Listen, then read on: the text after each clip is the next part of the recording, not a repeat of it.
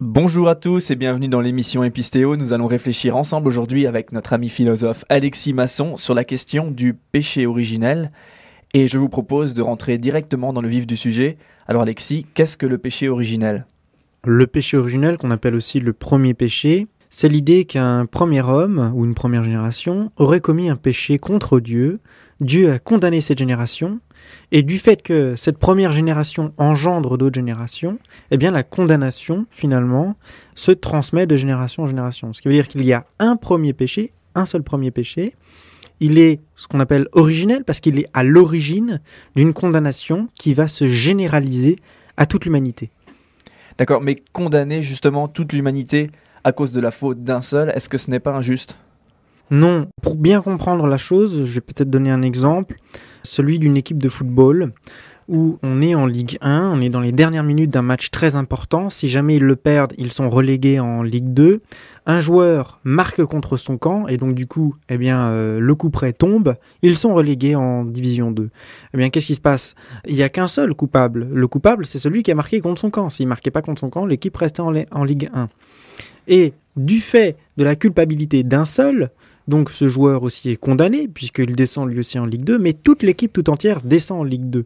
Donc là, on a un cas d'exemple où un seul joueur commet, ou une seule personne commet une faute, et tout le monde est condamné. Et ça se transmet aussi de génération en génération, ou autrement dit, euh, dans notre exemple, de génération en génération, parce que la saison suivante, qu'est-ce qui se passe? Tout le monde va jouer en Ligue 2, même les nouveaux joueurs qui sont transférés dans ce club. Donc tout le monde va jouer en Ligue 2, et toujours à cause d'une seule faute, ce but contre son camp.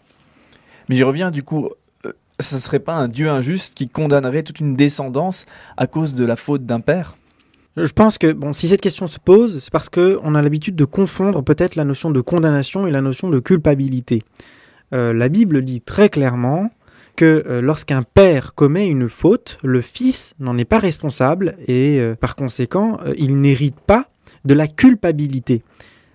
En revanche, la Bible dit aussi que, notamment chez Paul en Romain, dit aussi que à cause d'une seule faute, eh bien, euh, toute l'humanité a été condamnée. Donc il faut, réussir à euh, montrer la différence entre ces deux notions, la culpabilité et d'autre part la condamnation, pour bien saisir la différence euh, entre les deux. Sinon, il y a une contradiction très flagrante dans la Bible. Alors c'est tout simple. La culpabilité, c'est dire qu'on est responsable. Et la condamnation, c'est le fait de payer le prix d'une faute. C'est deux choses différentes. Alors, reprenons l'exemple du football, si tu le veux bien, pour bien saisir la, question. Euh, il n'y a qu'un seul joueur qui est coupable, et c'est seulement lui qu'on accuse d'avoir marqué un but contre son camp. Tout le reste de l'équipe n'est pas responsable de cela. Pourtant, tout le monde est condamné. Donc on le voit bien, ce sont deux notions différentes. J'aimerais donner un autre exemple qui, peut, qui euh, en plus s'inspire de la vie concrète et euh, qui permettra peut-être de bien comprendre la chose. Au Brésil, comme on ne veut pas séparer les, les mères et les enfants, ce qui se passe, c'est que quand une mère a commis une faute et qu'elle va en prison, son fils est avec elle en prison. Et s'il naît en prison, euh, l'exemple vaut tout autant. Ce qui veut dire que la mère est la seule responsable. Et pourtant, la condamnation, finalement, touche aussi le fils. Donc là, on a encore un exemple où euh, euh c'est pas, pas, une question d'injustice. Hein. On ne dit pas que le fils est coupable lui aussi, hein, mais il partage la condamnation par la faute de sa mère. Et pareil, donc dans la Bible, hein, c'est bien Adam qui est coupable, mais toute l'humanité devient condamnée. Mais si l'humanité est tout entière dans le péché, c'est parce que Dieu a rendu euh, la nature humaine pécheresse. Enfin, c'est ce qu'on dit souvent d'ailleurs. Et l'homme n'est plus libre de revenir à Dieu. Non, je crois qu'on a, confondu euh, deux notions d'héritage et on a fini par croire, je vais y revenir tout à l'heure, et on a fini par croire que euh, l'humanité avait acquis une nature pécheresse. Or, ce n'est pas cela. Euh, l'humanité n'a pas acquis une nature pécheresse. Si elle avait acquis une nature pécheresse, ça veut dire quoi? Une nature pécheresse, ça veut dire c'est quelque chose qu'on ne peut pas changer. C'est quelque chose qui nous définit, qui nous identifie. Un carré, par nature, il a quatre côtés. Si on a une figure géométrique qui n'a pas quatre côtés, c'est plus un carré. Donc une nature pécheresse, ça veut dire qu'on ne pourrait faire que ça. On ne pourrait faire que du péché. La justice reste strictement impossible pour nous et la bonté impossible. Or, on a des exemples bibliques, je vais en donner trois, où on voit que ça pose un problème de dire que l'humanité aurait une nature pécheresse. Premier exemple qui me vient en tête, c'est celui d'Enoch. Si Enoch avait une nature pécheresse, il lui aurait été impossible de se retourner vers Dieu, de marcher avec Dieu, et qui plus est d'échapper à la condamnation tellement Dieu le trouvait juste et agréable. Parce que Enoch, il faut bien le, remarquer, mais Enoch n'est pas mort, donc il n'a pas subi cette condamnation. Un autre exemple, celui du déluge avec Noé. Si la nature humaine est pécheresse, eh bien, ça sert à rien pour Dieu de conserver Noé lors du déluge. Qu'est-ce que voulait Dieu? Il voulait supprimer le péché de la terre. Si Noé porte en lui un germe de péché, il faut aussi le supprimer. Donc le plan de Dieu, euh, si tu me permets l'expression, tomberait forcément à l'eau. Donc euh, il ne faut pas que cette nature humaine soit pécheresse, sinon ça veut dire que Dieu est vraiment abruti sur le coup.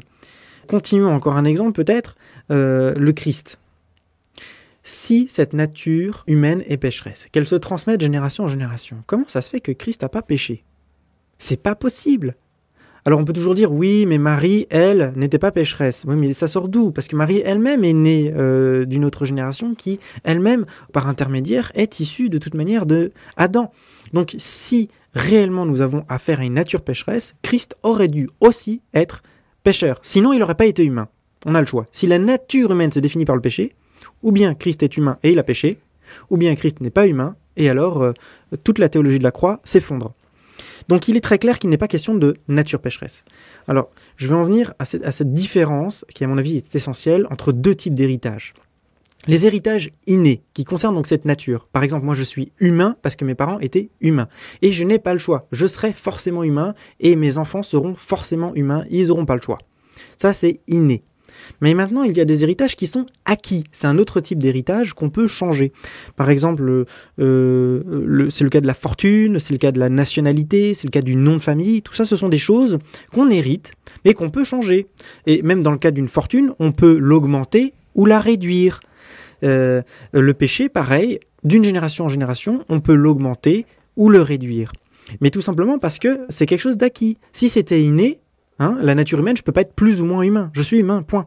Donc si c'était, si le péché était une nature, je serais forcément pécheur, point. Totalement pécheur.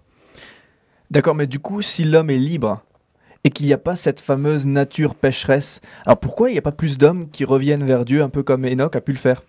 Bah, Tout simplement parce que euh, il y a un très beau texte de Paul sur la question, euh, toujours dans Romains, euh, qui d'une certaine manière, on pourrait le lire comme une analogie avec la, la, question de la drogue. C'est-à-dire que Paul dit euh, une fois que j'ai goûté au péché, j'arrive plus à, ne pas être pécheur. Ma chair tout entière réclame le péché, alors que ma volonté ne veut pas du péché. On a l'impression d'avoir affaire à un drogué qui témoigne. Voilà, euh, j'ai goûté pour la première fois de cette drogue qui est très forte. J'en suis devenu totalement dépendant. Et maintenant que j'ai goûté, je suis devenu esclave, alors que là-bas j'étais libre, mais je suis devenu esclave de cette drogue, alors que toute ma volonté ne voudrait pas euh, s'y soumettre. Donc on a un cas parfait, là, le péché ça fonctionne de la même manière qu'une drogue. D'accord, ben merci beaucoup euh, Alexis pour ces explications sur le péché original.